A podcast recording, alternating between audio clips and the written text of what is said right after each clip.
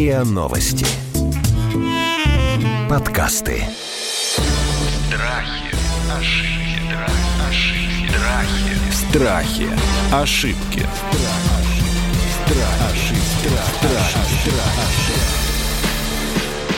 Здравствуйте, это подкаст «Страхи и ошибки». Меня зовут Наталья Лосева. Продолжаем разбираться со страхами, ошибками, тупиковыми ситуациями, искать выход и слушать наших самых лучших экспертов. Сегодня мы говорим о страхе того, что кто-то из близких попадет под наркотическую зависимость. Ну, ребенок или муж или жена.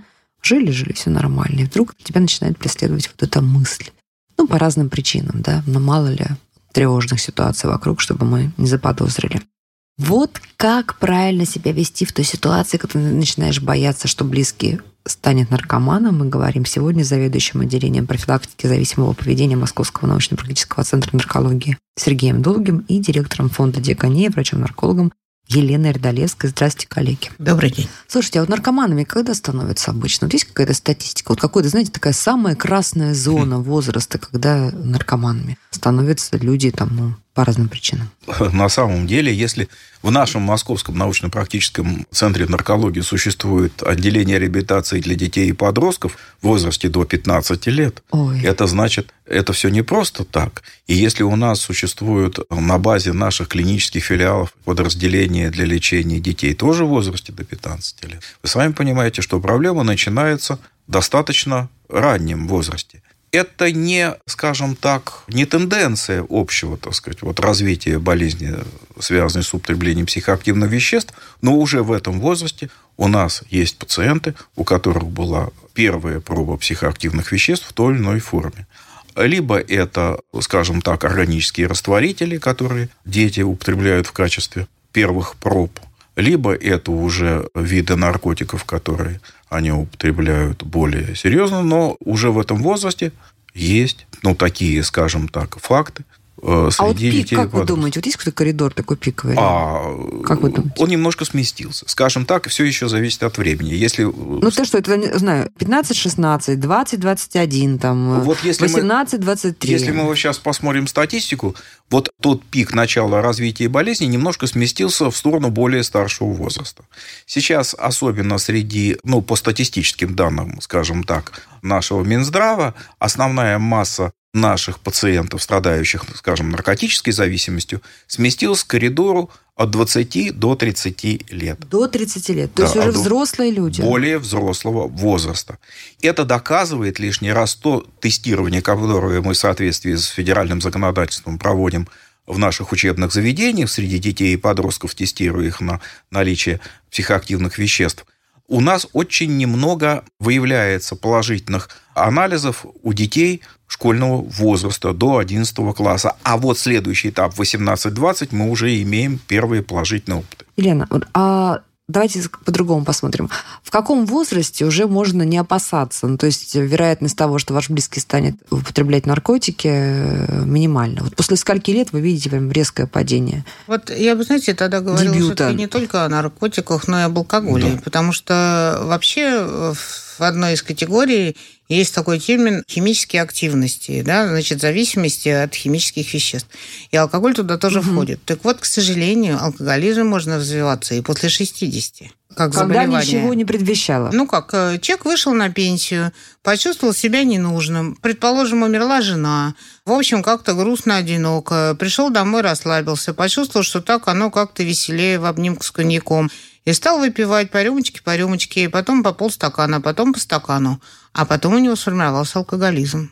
Я бы больше оперировала, что называется, наблюдениями, тем более, что я работаю в сфере некоммерческой наркологии, да, которая идет не в э, подведомство Минздрава, а как социальная услуга населения. Я вижу две тенденции. Одна из тенденций, что идет более ранняя первая проба наркотиков. То есть сейчас вот я знаю, наши респонденты говорят, что первая проба наркотиков, психоактивных веществ у них случилось там 12-13 лет, а алкоголь люди пробовали еще раньше.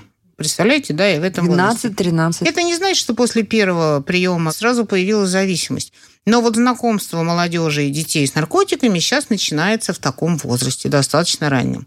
Значит, э, сформируется зависимость или нет? Вопрос открытый, потому что когда мы говорим детям, ой, все, если ты один раз употребишь, у тебя сразу начнется зависимость и потом тюрьма. Мы их обманываем, потому что они вокруг видят, что это не так, что другие их сверстники продолжают употребление, не становятся э, такими маргиналами, которые где-то лежат без зубы в До канавах, поры до времени. До поры до времени.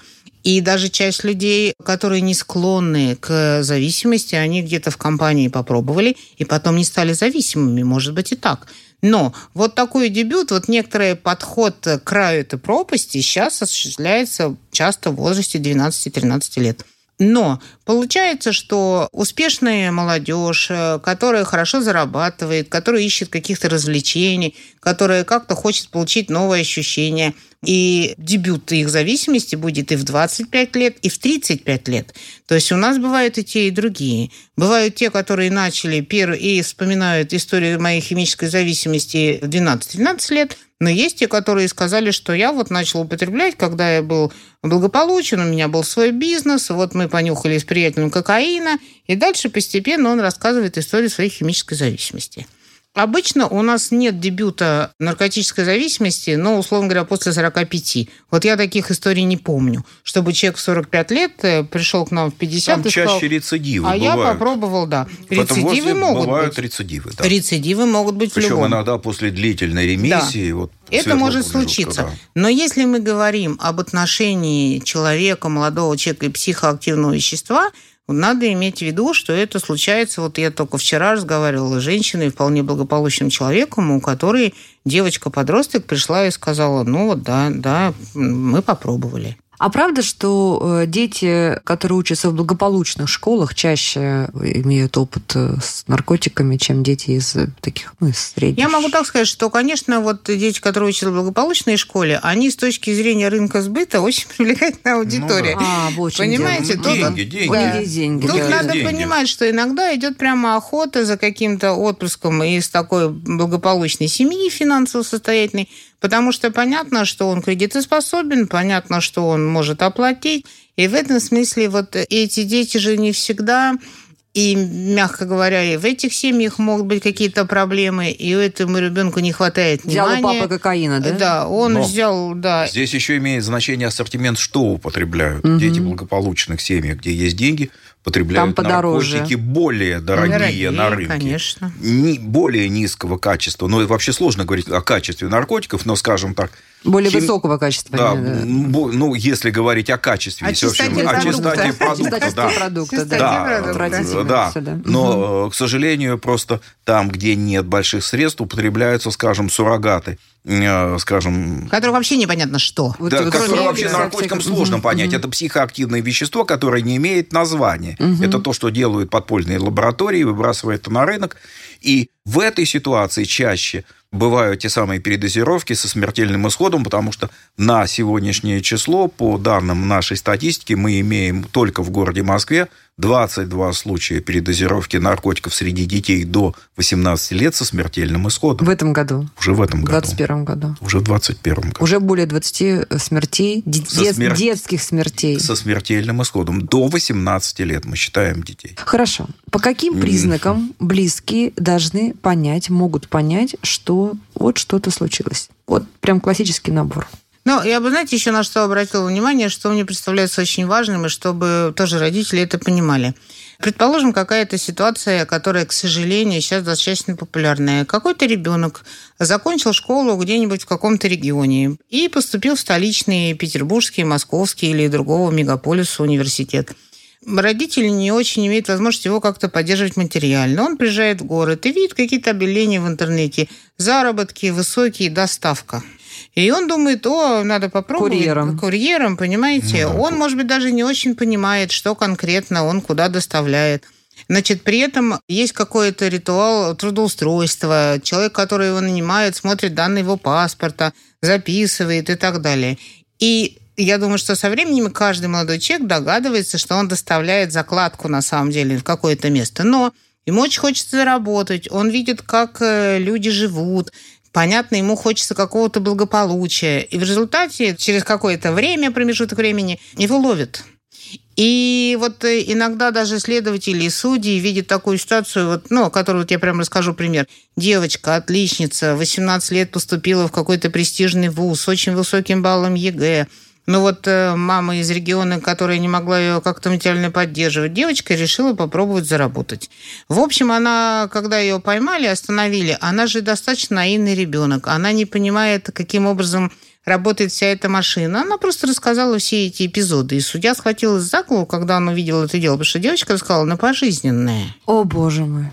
И, собственно говоря, получается еще такой колоссальный разрыв, потому что до 18 лет человек делал то же самое. Его могли таскать куда-нибудь э, как называется, комиссия по несовершеннолетним, по делам да? несовершеннолетних, по делам несовершеннолетних. И защиты их прав, да. И защиты их прав. Его всячески грозят пальцем. И говорят, больше никогда так не делай. Но стараются таких детей не лишать свободы, потому что все прекрасно знают, что ребенок, который попал в колонию для совершеннолетних, как правило, потом становится рецидивистом. Это называется исправительным учреждением. На самом деле, я бы сказала, что это разлагательное учреждение, потому что, как правило, очень высокий процент рецидива. И поэтому стараются всячески избегать, чтобы ребенка вот поместить в такое учреждение. С другой стороны, вот какой-то прям программы помочь этому ребенку выйти из этого циничного круга оборота наркотических веществ, как правило, мы не в состоянии И ему обычно предложить. подсаживают, да? Я так правильно И понимаю, что не обязательно. Отчасти Не они обязательно. начинают употреблять, кто-то не начинает употреблять. Но вот э, вчера тебе исполнилось 18 лет, а завтра тебя закрыли на 15. И это совершеннейшая трагедия, понимаете? Как об этом можно узнать? Если ты вдруг увидишь, что у тебя на банке ребенка какие-то собрались непонятные откуда взявшиеся деньги, и, в общем, для тебя это шок, потому что ты не понимаешь, каким образом он заработал эти деньги, когда у тебя зарплата там 30 тысяч в месяц, а у него на карте 100. И какая-то иллюзия безнаказанности, она часто у детей формируется, потому что они знают других детей, которые этим занимаются. Они как-то друг с другом делятся этой информацией. Для них удивительно, они думают, что, например, трава, ну это что же, это просто травка, ну баловались. Ну вот да, в квартире мы вместе все курнули. Так это мне Петька бесплатно предложил. Если в этот момент к ним придут силовики, это будет групповое по предварительному сговору в квартире, и это набежит много лет лишения свободы. А в бытовом профанном притон. сознании это безобидный эпизод. Подумаешь, мы травки курнули с Петькой, он же даже с меня денег никаких не взял. Понимаете? А с точки зрения органов, и это прямо они раскрыли группу Это преступную. правовая безграмотность детей в первую очередь. Вот это самое главное, что сейчас существует. Интересно, важно, даже вот видите, с это, Это к этому аспекту важно, мы не да. подходили. Но давайте вернемся все-таки признаки, по которым мы поймем, что наш сын подросток или твой молодой муж, жених или твоя там сестра употребляют наркотики. Но, вы знаете, вот если это соли, и ты застал человека, так сказать, э, вскоре после Да. употребления, это очень хорошо заметно, потому что он невменяемый. Мгм. Да. Он просто неадекватный. И вот сейчас видео попадают разные в интернет, он сидит в холодильнике и говорит, что за мной пришли голубые карлики. Да. Или он катается по земле, или голый куда-то выбежал на улицу города, или еще какое-то совершенно безумное поведение. Это результат Совершенно употребления солей. для окружающей среды. И самое главное, что попытка его, скажем так, э, успокоить не приводит ни к Вот чему. давайте разберем эту ситуацию. Приходит э, домой человек и видит своего там э, сына, брата, сестру, жену, В мужа в таком состоянии. Что делать нужно и что нельзя Значит, делать ну, в ситуации? в первую очередь в этом состоянии необходимо вызвать врачей. Почему? Объясню. Потому что мы не знаем, какую дозу употребил человек и сколь опасно для его жизни. Потому что в первую очередь лица, которые употребили психоактивные вещества и попали в такое невменяемое состояние, требуют безотлагательной медицинской помощи. Хорошо, вызвали врача, хотя это очень страшно вызвать врача, особенно если ты подросток, каждая мать думает или отец, да что сейчас что будет, сейчас его арестуют. Нет, да. его никто не арестует, его повезут в токсикологическое отделение. Узнают соседи, узнают в институте, узнают в школе, узнают на работе. Ну, вы же понимаете, что обычно вот рисуется в Ну, сознании. Во-первых, медицинские работники, безусловно, никаким соседям и в школу, и на работу сообщать об этом не будут, потому что законодательство наше полностью исключает такую возможность, с одной стороны, а с другой стороны, здесь необходима экстренная медицинская помощь, потому что в зависимости от той дозы, которую употребил тот или иной человек, может быть велика опасность для его жизни, потому что это не просто заканчивается острым психическим расстройством, это может закончиться потерей сознания, остановкой дыхания, когда уже сделать в домашних условиях не представляется ничего возможным. Поэтому эти пациенты попадают не в специализированные наркологические учреждения, они попадают в отделение токсикологии в обычных... в реанимацию. В реанимационное да. отделение, угу. где проводятся все детоксикационные, скажем, мероприятия, и определяется то вещество, поскольку, так сказать, вот чем было вызвано это одурманивание. Чаще всего большинство этих веществ не имеет названия. Мы хорошо, видим только химическую хорошо. формулу. Отвезли, отвезли, Дальше. значит, все приняли, осознали, и наступает, наверное, шок, да? У Для близких? родственников, да. Что делать в этой ситуации? Что? Пилить, жалеть, разводиться, выгонять из дома, сдавать в тюрьму, накладывать на себя руки, нанимать сразу бригаду товарищей Долгова и Рыдолевской, чтобы они, значит, самые лучшие специалисты. Что делать в этой ситуации? Но, вы знаете, я думаю, что все-таки искать ну, таких компетентных специалистов. Потому что... Люб... Кого и Я вам где? так могу сказать. Что, что вот важно сделать? Важно выдохнуть сначала и попить чаю, и прийти в себя. Потому что то, что мы делаем под напором различных эмоций, мы, как правило, совершаем какие-то глупости.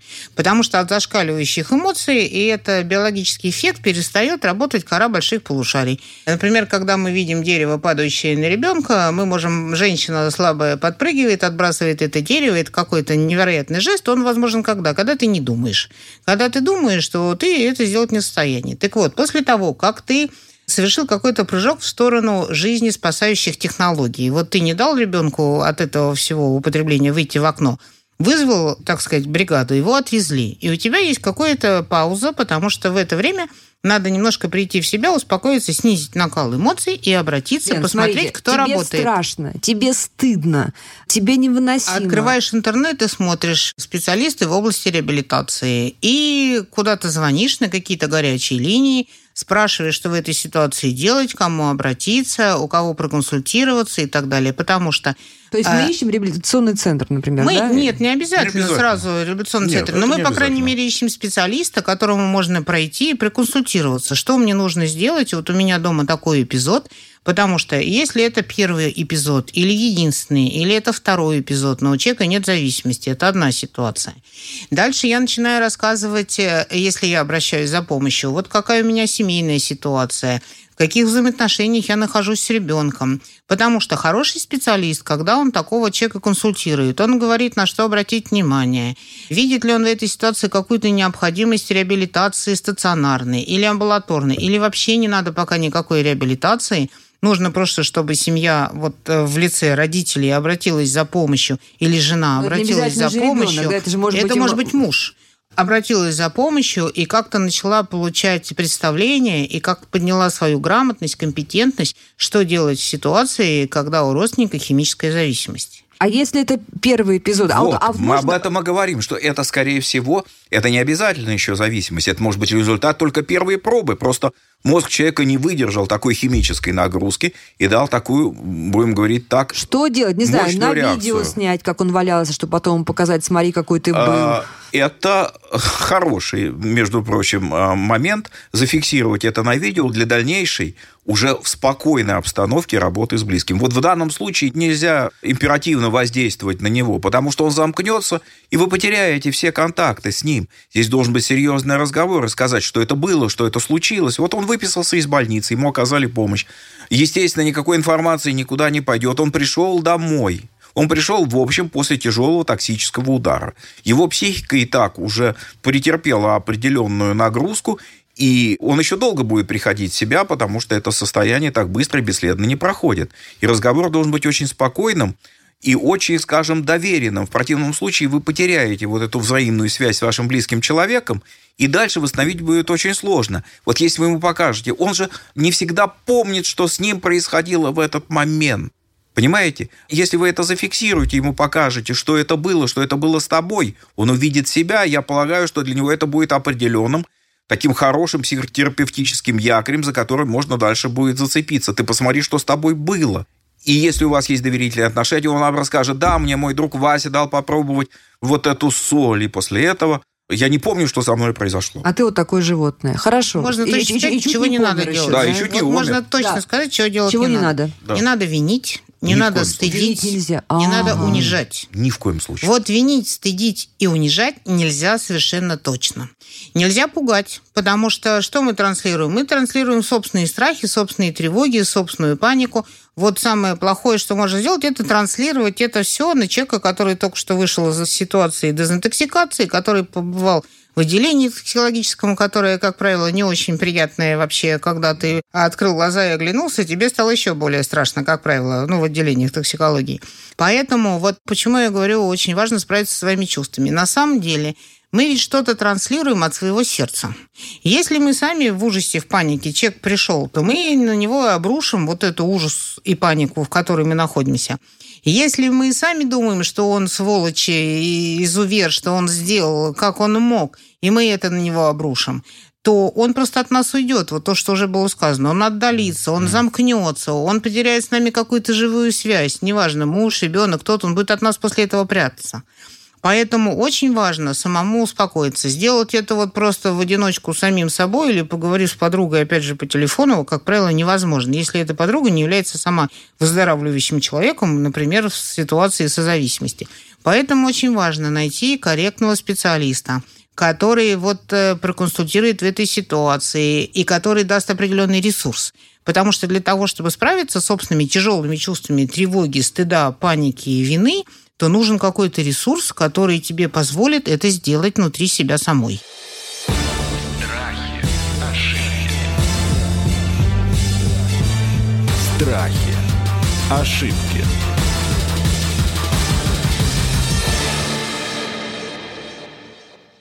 Смотрите, мы с вами проговорили ситуацию, когда вот это все обнаружилось, уже явно, да, уже, так сказать, э, скрывать нечего. А наиболее частая ситуация, как мне кажется, когда человек начинает, ну, обычно это родители подростков, но бывает, что это и в более старших, так сказать, отношениях, начинает подозревать. Да, вот что-то тебя беспокоит, да? Ну, Что это бывает? Да, там вещи какие-то стали пропадать, или приходит такой... вот- Изменилось поведение. Да, запаха нет, а такой немножко странненький вернулся с работы, да? Изменилось поведение. Что изменилось в поведении? Э, Поведение ребенка в семье, скажем, если это ребенок, если это он. Например, что это может быть? Ну, А, Если практики. раньше он был с вами в достаточном контакте, то вдруг внезапно ваши какие-то внутренние связи прекратились. Он стал вас сторониться, он стал с вами груб, резок, внезапно. Мне кажется, 90% подростков проходит этот период, даже без Не всегда, нет? не всегда, да. Так, хорошо. Если с вами был нормальный контакт, то это проходит совершенно понятно, потому что все будет зависеть от того, как вы с ребенком общаетесь. Если вы на него кричите, то, конечно, он вам ответит так же. Если вы с ним разговариваете, как и нужно разговаривать, и просто разговаривать. Нет, ну слушайте, мы все мы много Да. раз разбирали ситуацию сепарации подростковой, да, когда ребенок Но здесь меняется поведение. Он становится замкнутым. Он много говорит по телефону, стараясь скрыть от вас то, о чем он говорит. Или переписывается. Ну, тоже. Либо, да, он уходит немножко в сторону. Он перестает следить за собой. Это тоже один из факторов. Если раньше он как э, следил за собственной гигиеной, он немножко, даже не немножко, иногда очень немножко уходит в сторону. Он перестает мыться, появляются вот эти сальные волосы. Внешне зрачки, они могут быть расширены, они могут быть сужены, все зависит от того, какие психоактивные вещества он употребляет. Но они не меняют свой размер в зависимости от света. Обычно реакция зрачка на свет, она является показателем. В данном случае этой реакции нет. В доме могут появиться предметы совершенно для вас непонятные. Иногда вы можете обнаруживать шприцы, какие-то пакетики с непонятно каким-то веществом. Но он просто не всегда же может от вас это Нет, мне прятать. кажется, шприц как раз все понятно. Не, уже. шприц это уже когда вы увидите даже Мгм. следы. Вот это не шприц, это могут быть пакетики с каким-то порошком непонятным. Мгм, это может мгм. быть спичные коробки, набитые какой-то травой, похожей на табак. Или Хорошо. он ушел в ванну и там застрял. Или- И его Ванну нет застрял. 10 Да. минут, 15 минут, полчаса. Да. Что человек делает в ванну? А когда он выходит, нет впечатления, что он там мылся. Хорошо. А Вот есть какие-то признаки. Дальше мы понимаем, что может быть все что угодно. Может Да. быть у ребенка депрессия, поссорился с девушкой, а может быть и то да, самое а худшее, может да, быть что-то да? еще, да. Как себя правильно вести? Потому что, мне кажется, очень страшно в этой ситуации, так сказать, невинного ребенка оскорбить своими подозрениями. Или это менее страшно, чем выявить правду? Вообще, нужно ли выявлять правду? Как эту правду выявлять? Как вывести его на разговор? Сам, Вот это- самому или постороннему человеку? Вот что делать в ситуации, когда вот масса вот этих странненьких признаков накопилась такая, что действительно близкий человек начинает тревожится и всерьез уже задумывается о том, не наркотики ли это. Я думаю, что, знаете, это очень сильно зависит от отношений. В каких-то отношениях вот с этим конкретным человеком, там, с собственным ребенком, можешь ли ты с ним о чем-то говорить, или на самом деле между вами давно стоит барьер молчания, и вот такая какая-то искренность, открытость, разговор о своих чувствах э, не практикуется вообще. Произошло ли что-то, что нарушило ваши границы, у вас что-то пропало, у вас исчезли деньги, у вас карты, кто-то их снял, и вы думаете, что это ваш ребенок. Дальше мы вступаем на такой тонкий лед, потому что надо всегда представлять какую-то практическую ситуацию. В одной ситуации я бы сказала, что важно сделать, и, может быть, это вообще там работает, если человек к этому может научиться, потому что в нашей культуре это не принято. Очень важно сказать о своих чувствах. Можно сказать, что я боюсь, я тревожусь, я беспокоюсь, у меня есть страхи. И в этом смысле вот очень важно, чтобы в любом случае были отношения, или они уже были нарушены, или изменены. Люди говорили о себе и выдавали вот так называемое «я-послание». Чем оно отличается от другого вида послания? Когда человек говорит «ты». Где ты был, что ты делал, какой ты, посмотри на себя, ты перестал мыться. То есть в любой ситуации, когда мы переходим на выяснение отношений, я бы сказала, в виде наезда, ты почему, ты как, ты что, это сразу что, так сказать, за собой влечет э, формирование защит. Барьер. И уходов, да? Что делает заяц, когда он видит охотника? Бежит, прячется, там, где-то выкупаивает норку. Поэтому, как только мы становимся охотниками, особенно это касается детско-родительских отношений, мы ребенку, собственно говоря, предлагаем вот этот путь войны. И он будет использовать все возможные случаи отступления, ухода, обмана, так сказать, маскировки и так далее. Поэтому вот очень важно в этой ситуации не пытаться выйти в битву, не пытаться воевать с собственным ребенком, понимать, что даже если что-то произошло, то очень важно протянуть, наоборот, какую-то руку, найти какие-то здоровые личностные проявления, которые в нем наверняка есть, и пытаться эту такую химическую валентность, наоборот, увеличить. Как-то вот пойти на разговор, что-то, может быть, рассказать о себе. Вот я такой приведу примеры. У нас один из наших воспитанников в результате остался отцом-одиночкой. И у него была ситуация, в которой мы позвонили из милиции и сказали, что мы остановили вашего несовершеннолетнего сына там с бутылкой пива. И до этого отец ничего ему не говорил о том, что он был зависимым человеком. И когда он забирал ребенка из милиции, он стал с ним об этом разговаривать, что я был зависимым человеком, у меня вот были похожие ситуации, и я вот хочу тебя предупредить, что у тебя будет склонность. Генетически ты будешь расположен к развитию такого заболевания. И это очень помогло.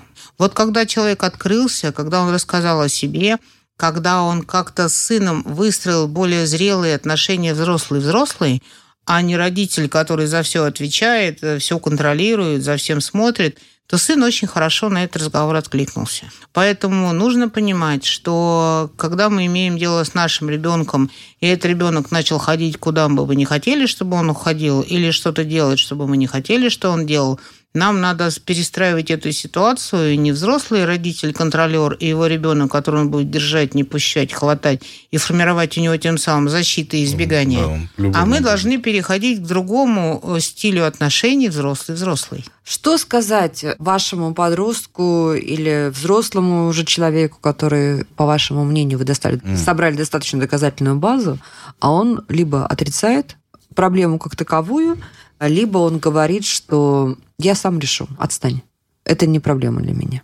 Вот прям раз, два, три, четыре. Ну, вот, на мой взгляд, очень важно установить э, тогда какие-то правила дома и какие-то границы. Что да, у тебя есть возможность выбора, и ты имеешь возможность сделать да. то, что ты считаешь нужным. При этом я бы хотела договориться, что вот в нашем доме есть такие-то правила, и эти правила установить. Более того, есть даже такая рекомендация, эти правила можно прописать и можно с человеком, который живет в твоем доме, если это твой ребенок, э, вот э, подписаться под этими правилами и обозначить эти границы. Что в отношениях взрослые-взрослые, как в партнерском договоре, есть какие-то обязательства сторон. И в данном случае, несмотря на то, что ты мой ребенок, все-таки, если ты вот собираешься делать то, что считает нужным, какую ответственность ты будешь нести за эти поступки? Чем конкретно ты можешь пользоваться у меня дома, нарушая какие-то границы, а чем ты не можешь пользоваться? К чему я прибегну, если я вижу, что мои границы каким-то образом нарушаются? Что может последовать вслед вот за таким или таким твоим действием, о которых я заранее готов открыто сказать, но тогда моя ответственность в этом договоре будет следовать и делать то, что в этом договоре указано. Потому что если ребенок очень быстро поймет, что я только написал, но я со своей стороны этот договор буду размазывать по тарелке до бесконечности и ничего не выполню из того, что прописано, все это абсолютно девальвируется. И, собственно говоря, на этом и стоит э, болезнь наркомании, на манипуляции, на раздвигании границ и вот такое попустительство, оно приводит к тому, что наркомания будет развиваться. Ну, он же ничего не понимает, он же не дает себе отчет. Слушайте, ну вот нормальный там отец, например, думает, что я должен сейчас своего там 18-летнего вот этого сына как раз на границе, да, вот этого возраста подросткового взрослого, схватить, там, отправить в какое-то спецучреждение, как-то пролечить, да? То есть отцу хочется вот не договариваться с ним, с ребенком, вот а, спас, а спасать Прибегнуть его. к силе. Прибегнуть Вот к силе во благо ребенка. ошибка. Ну как же ошибка? Ну, Я у, него ребенок гибнет, понимаете? Он отец, у него гибнет ребенок. Вот вам, пожалуйста, пример очень хорошего знакомого. В данном случае был не отец, а дедушка. А внуку было 14 лет. Ну, было 14 лет, сейчас внуку гораздо больше. Дедушка прибегал ко всем методикам устрашения. Вплоть договаривался с милицией. Это было не в Москве, это было в Подмосковье. Что милиция приходила, доставала наручники, устраивала а-ля маски-шоу. Это ничем не закончилось. Это ничем не закончилось. Его запирали дома, его отправляли в некий закрытый центр. Он выходил, продолжал употреблять наркотики. Почему? Потому что у него не было мотивации к лечению. Он себя больным не считал. И достигнув уже взрослого возраста, он все равно продолжает. Он до сих пор жив, не считая себя больным, продолжает употреблять наркотики. Все императивные действия со стороны родственников большей частью, ну, только пропасть вот эту как бы углубляют в отношениях между близкими. Пока вот этот ребенок, либо вот близкий человек не поймет, что он попал в яму и требуется некая помощь ему, что вылезти из этой ямы он уже не в состоянии, никакими угрозами, криками сделать ничего нельзя. Он все равно будет продолжать делать, что он продолжал делать. Поэтому прежде всего это, конечно, создание доверительных отношений. Разговор действительно, вот о чем хорошо было сказано, о том, что отец рассказал о том, что у него были когда-то проблемы в молодости. Наверное, у всех были проблемы в молодости, э, мы просто о них стараемся забывать в определенном возрасте. Но если по отчаянию вот такие откровенные разговоры у отца с сыном произошли, ну вот видите, это как раз доказывает лишний раз, что правильно, скажем, поведенная политика взаимоотношений привела к достаточному успеху. Хотя бывают совершенно другие ситуации, можно рассказывать, можно давать примеры. Но это хорошо в состоянии первых проб. А когда уже болезнь приняла, скажем так, э, серьезные обороты, когда уже появились клинические признаки развития заболевания, то здесь, безусловно, нужна и медицинская помощь, и психотерапевтическая, и реабилитационная. Здесь, на самом деле, требуется серьезный подход к лечению. Но большей частью это лечение будет малоэффективным, если желание у пациента самому лечиться не наступит. Чаще всего на первых этапах идет такое понимание «доктор, лечи меня», а я буду смотреть, как это ты со мной делаешь, как у тебя это получится. Пока пациент не становится соучастником этого процесса, эффективность будет минимальной. Мы уже это проходили за многие-многие годы. Итак, выводы. Если вы заподозрили, что ваш близкий, возможно, употребляет наркотики. Что делаем? Раз, два, три, четыре, пять. Говорим ему о своих чувствах, о своих тревогах, о И своих страхах. Не боимся, Не боимся. оскорбить Мы его. говорим открытым разговором, но говорим ему о себе. Это должны быть я послания. Это не обвинение, это не Он наезды, говорит, это не ты себе все придумала. Мама или папа или жена. А можно предложить арбитра в этой ситуации? А тест можно предложить? Конечно. А тест и есть арбитр. Но только тест этот нужно делать чаще не в домашних условиях. Сейчас это можно делать в любом наркологическом учреждении. Никто на учет в наркологическом учреждении при этом вас не поставит. Но это будет реальное тестирование. И в случае подозрений при экспресс-тесте на то, что в моче выявились некие психотропные вещества, химико-токсикологической лаборатории будет установлено, что за вещество в организме человека, и что это явилось следствием приема обычных лекарственных препаратов, либо это психоактивное вещество, которое А принимали для одурманивания. А если анализ чистый, а Вот ты уже я хочу ребенка... сказать, Вот. еще обратить ваше внимание по поводу анализа. Если человек пойдет в Хеликс или купит в аптеке тест э, Да. по моче, он может быть отрицательный. И человек скажет, вот ты зря, Да. так сказать, на меня возводила поклеп. Поэтому вот тут очень важно обратить внимание, что тест на современные наркотики делается адекватно только в химико-технологической лаборатории, о которой было сказано. Да. И если мы действительно хотим выявить э, современный наркотик, то только там Только ХТЛ. нужно сделать этот анализ. Только ХТЛ Да. определит э, наличие или отсутствие следов наркотических веществ.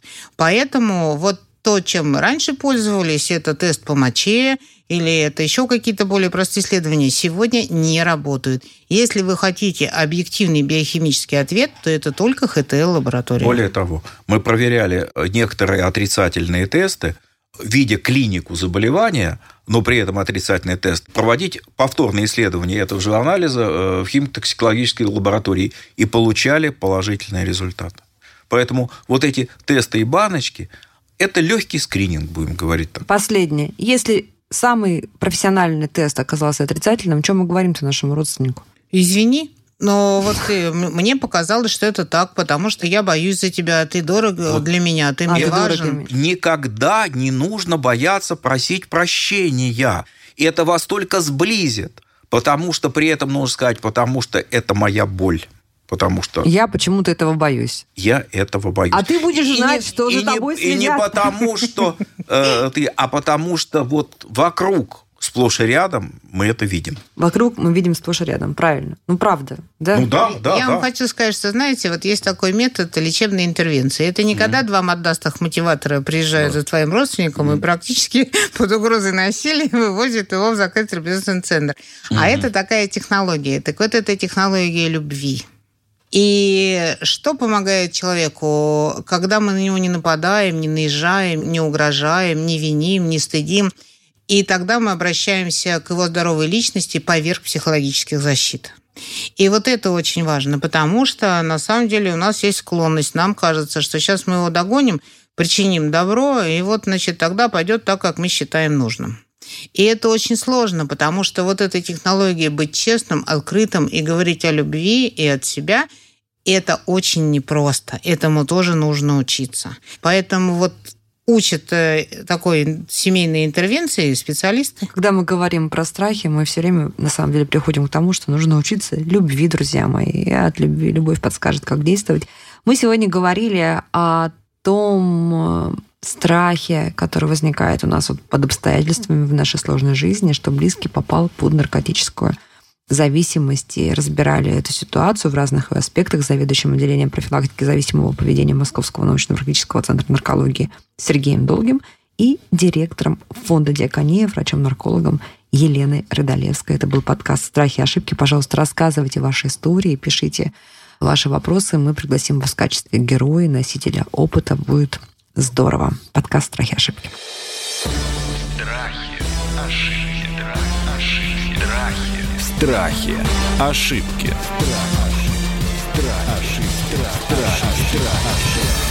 Слушайте эпизоды подкаста на сайте ria.ru в приложениях Apple Podcasts, CastBox или SoundStream. Комментируйте и делитесь с друзьями.